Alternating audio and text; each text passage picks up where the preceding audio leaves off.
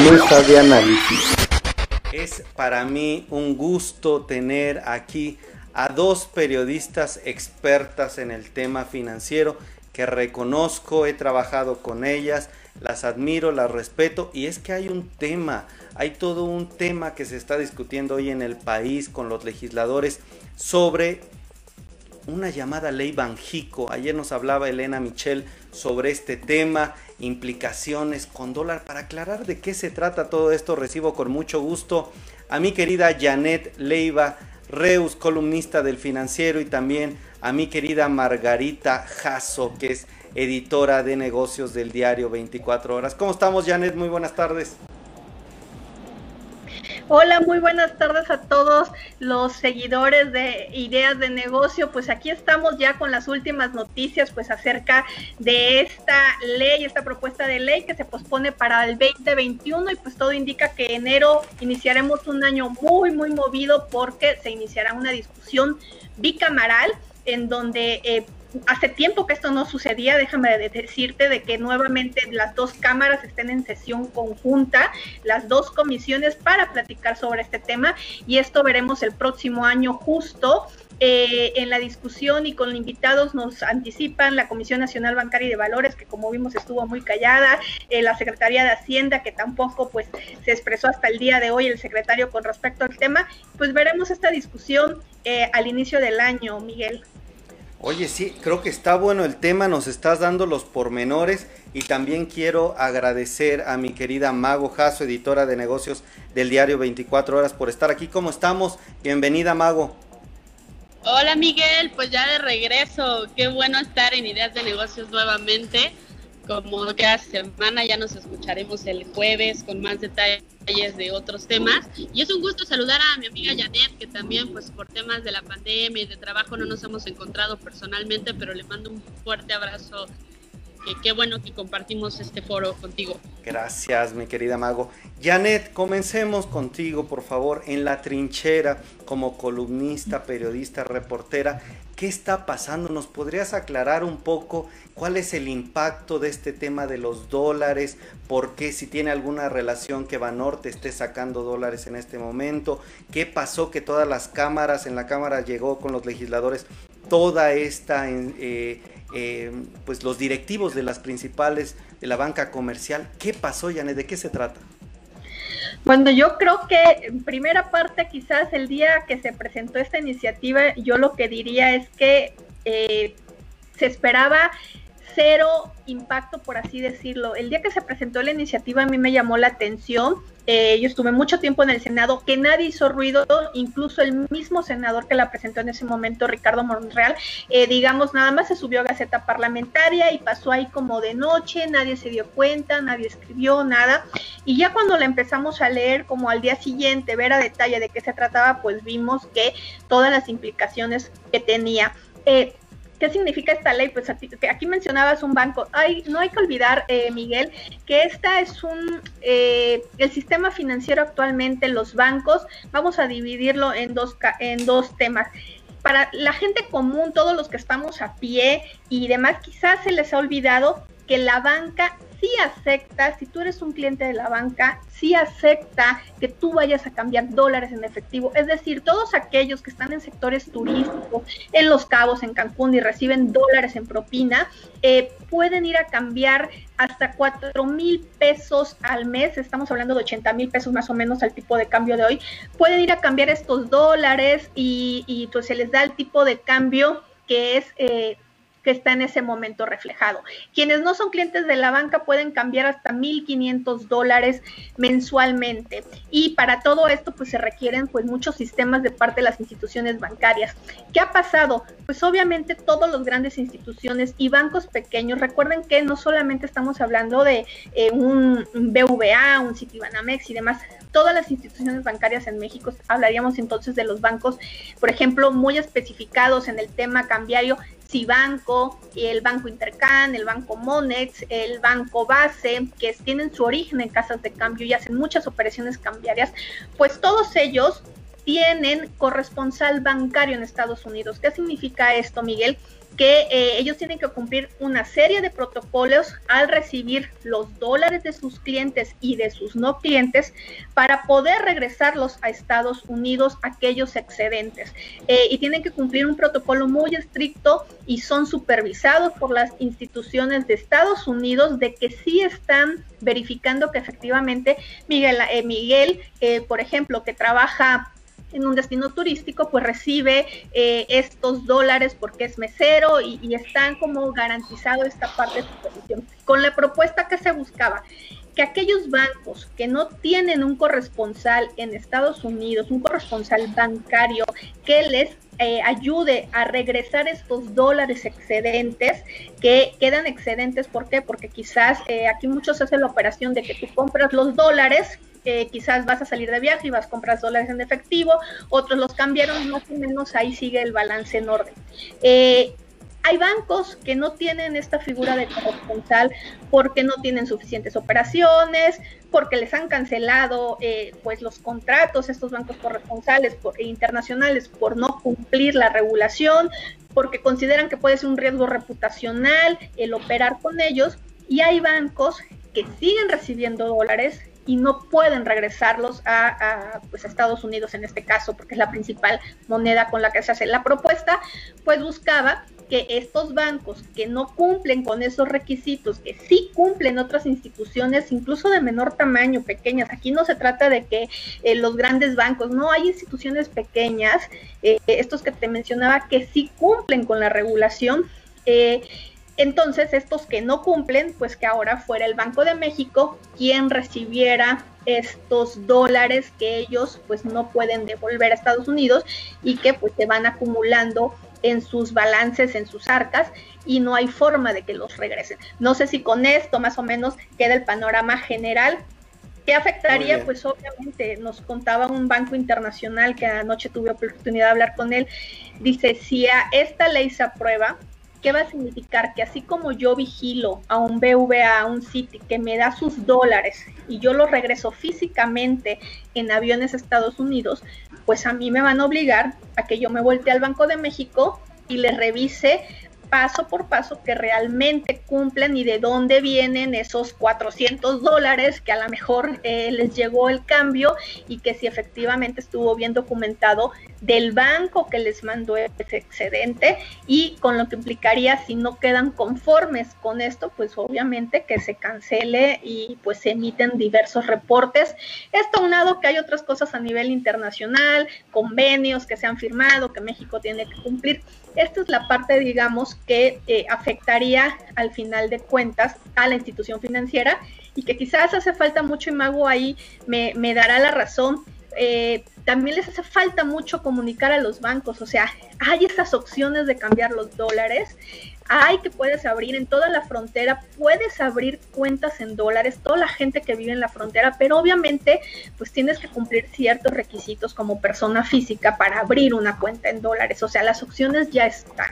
Eh, haya, que debe modificarse a lo mejor, que debe haber algunos cambios y fomentar más eh, eh, la recepción de dólares y no de remesas, porque las remesas, pues el 99.3 de las remesas se reciben ya de forma electrónica. O sea, sí, qué padre entonces que vamos a tener un 100% de todas las remesas van a ser electrónicas, qué, bonito va a ser todo eso, ¿no? Porque quiere decir que nuestros eh, mexicanos en el exterior pues están eh, modernizando y ya van a mandar todo el dinero en efectivo, pero quizás todos aquellos que se regresan con un poco en efectivo y que es el supuesto de esta iniciativa del senador Ricardo Monreal, pues a lo mejor yo plantearía, y lo ponía hace unos momentos en redes sociales, que por qué no trasladarle a la mejor al Banco del Bienestar esta opción, que en estos lugares donde hay muchos migrantes y que ya se está ampliando la red del Banco del Bienestar, pues capten estos dólares y los reciba pues el Banco del Bienestar, ¿no? Podría ser una opción. Muy bien. Interesante esto que planteas, Janet. Ahora me gustaría preguntarle a Mago, que está en la trinchera informativa también, analizando todas las noticias desde la sección de negocios del diario 24 horas. Amiga, qué, noticias, cómo se dio esta noticia de que se pospone, qué actores, a quienes vimos participando. Se dice que tiene nombre y apellido un poco que va direccionada para favorecer a empresarios como Ricardo Salinas Pliego. ¿Qué nos dices? ¿Qué se dice en esta toda esta ola informativa?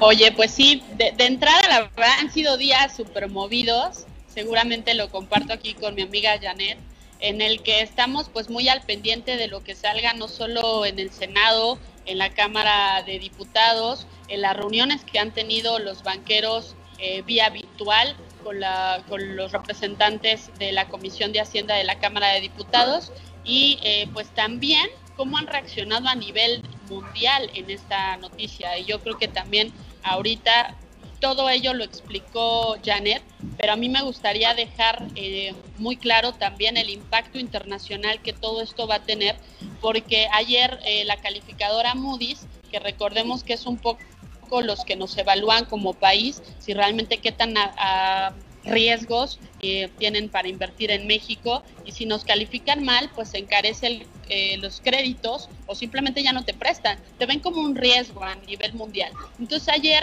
Moody's sale ah, con un comunicado ya anoche, cerca de las 9 de la noche, eh, con un comunicado en donde advierte que si siguen y se aprueban, porque todo pintaba que hoy la Cámara de Diputados iba a aprobar la ley Banjico tal y como estaba, eh, si se aprobaba así, la, el impacto iba a ser más o menos fue una amenaza realmente, que bajaría la calificación o le daría una calificación negativa a México. Y entonces esto es gravísimo porque a nivel mundial ya están reaccionando, eh, no hay una certeza y recordemos, me voy un poquito más atrás, de que todas las medidas que ha hecho ahorita el gobierno federal están causando mucha incertidumbre, muchas dudas, le pegan a la confianza de los inversionistas y esta no fue la excepción. Entonces, si nos bajan la calificación, ya están reaccionando a nivel internacional, aunque todavía no se apruebe como tal. Recordemos que la aprobó el Senado este, y ahorita está en discusiones en la Cámara de Diputados, que hoy se anunció que va hasta febrero. Pero entonces estos meses le va a ayudar, sale hace ratito, hace una media hora, una hora, sale el Banco de México con un comunicado reiterando que están en disposición de explicarles las consecuencias y estar de la mano con los diputados para ver de qué forma lo pueden mejorar. También quiero recordar que en una carta eh, del 7 de diciembre que le manda el Banco de México al Senado, les explica y les da posibles soluciones para poder reaccionar ante los hechos. Y una de esas soluciones era crear una plataforma tecnológica para subir información eh, acerca de eh, pues el manejo de los dólares, de la procedencia de los dólares y ahí tener mayor control. Lo que está diciendo al final el Banco de México es yo no tengo las facultades para revisar todos los excedentes eh, de dónde vengan este, estos dólares. Se van a recibir los bancos de todas maneras, ahí no les puedes cambiar la regulación, tienen límites, como bien lo dijo Janet, límites que por ejemplo pongo, como dijo, 1.500 dólares al mes por cada cliente de banco, y si son clientes eh, morales, empresas, 14 mil dólares al mes. Entonces ellos tienen límites y los excedentes ya no los pueden mandar a Estados Unidos, pero tampoco el Banco de México tiene la capacidad para evaluar de dónde provienen esos dólares. Ese es el verdadero problema. Entonces, eh, Morena o los senadores de la mayoría Morena eh, lo que argumentaron fue, es un gran problema y el Banco de México lo puede resolver y lo que dicen los banqueros y el Banco de México es yo no tengo la capacidad de revisar de dónde vengan estos dólares. Entonces, eh, yo creo que a nivel internacional, y reitero, eh, estamos en el ojo del huracán una vez más ah, sobre las calificadoras. Recordemos que estamos en recesión todavía, o sea, no estamos con un crecimiento económico y ahorita una calificación negativa nos traería graves problemas en cuestión de confianza de los inversionistas este, y está detenida la economía como para ahorita ponerle un granito más acerca de, la cuestión del Banco de México, ¿no? Y el gran ausente que ahorita preguntabas, pues en realidad pues es el secretario de Hacienda, que apenas hasta hoy, después de cuántos días de la plática, después del que Senado aprobó, pues va reaccionando y recordemos que la Secretaría de Hacienda tiene la unidad de inteligencia financiera que se dedica a evaluar y revisar los riesgos de lavado de dinero y que el secretario de Hacienda no haya reaccionado antes también es una señal. Y sobre lo que preguntas de Ricardo Salinas Pliego, la verdad ahí también son rumores. tal vez Janet, eh, se cuela más con, con los personajes y le cuelan más las notas para la columna, pueda tener más información. Yo lo que te puedo decir es que si es un rumor fuerte, suena lógico, porque se coló por ahí que tiene muchos intereses Ricardo Salinas Pliego de que sí, eh, pues eh, lleguen más dólares para pagar ahí algunas deudas que tiene por ahí.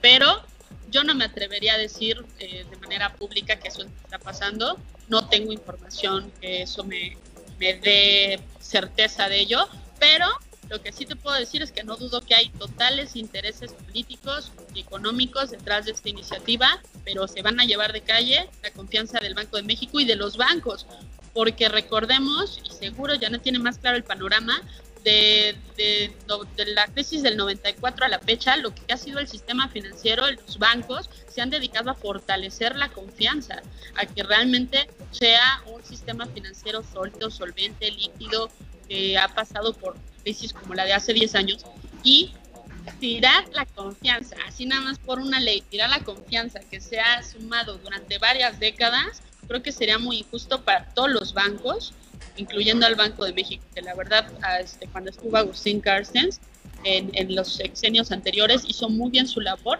tanto como secretario de Hacienda como el gobernador del Banco de México, para tirar la confianza así como así con una ley eh, y que no sabemos qué va a pasar. Entonces eso sería como un poquito mi visión al respecto, Miguel. Muy bien, pues queridas amigas, sé que andan, pero trabajando en estos días muy complicados, muy difíciles. Ya me pasé un poquito de tiempo. Les agradezco ustedes que son de las periodistas que más están adentradas en el sector financiero, que me abran un espacio en su agenda para explicarnos aquí en Ideas de Negocios todo este tema complicado. Espero tenerlas pronto para que sigamos con esta discusión porque seguramente eh, Mago, Janet tienen información pues de primera mano. Les mando un fuerte abrazo y muchas gracias por estar aquí en esta mesa de análisis. Muchas gracias a todos eh, los seguidores de Ideas de Negocio. Pues aquí nos estamos viendo. Gracias, Miguel. Gracias, Mago. Fue un gusto verte, Mago. Cuídense, un abrazo. Cuídate, Janet, Miguel. Nos escuchamos el jueves.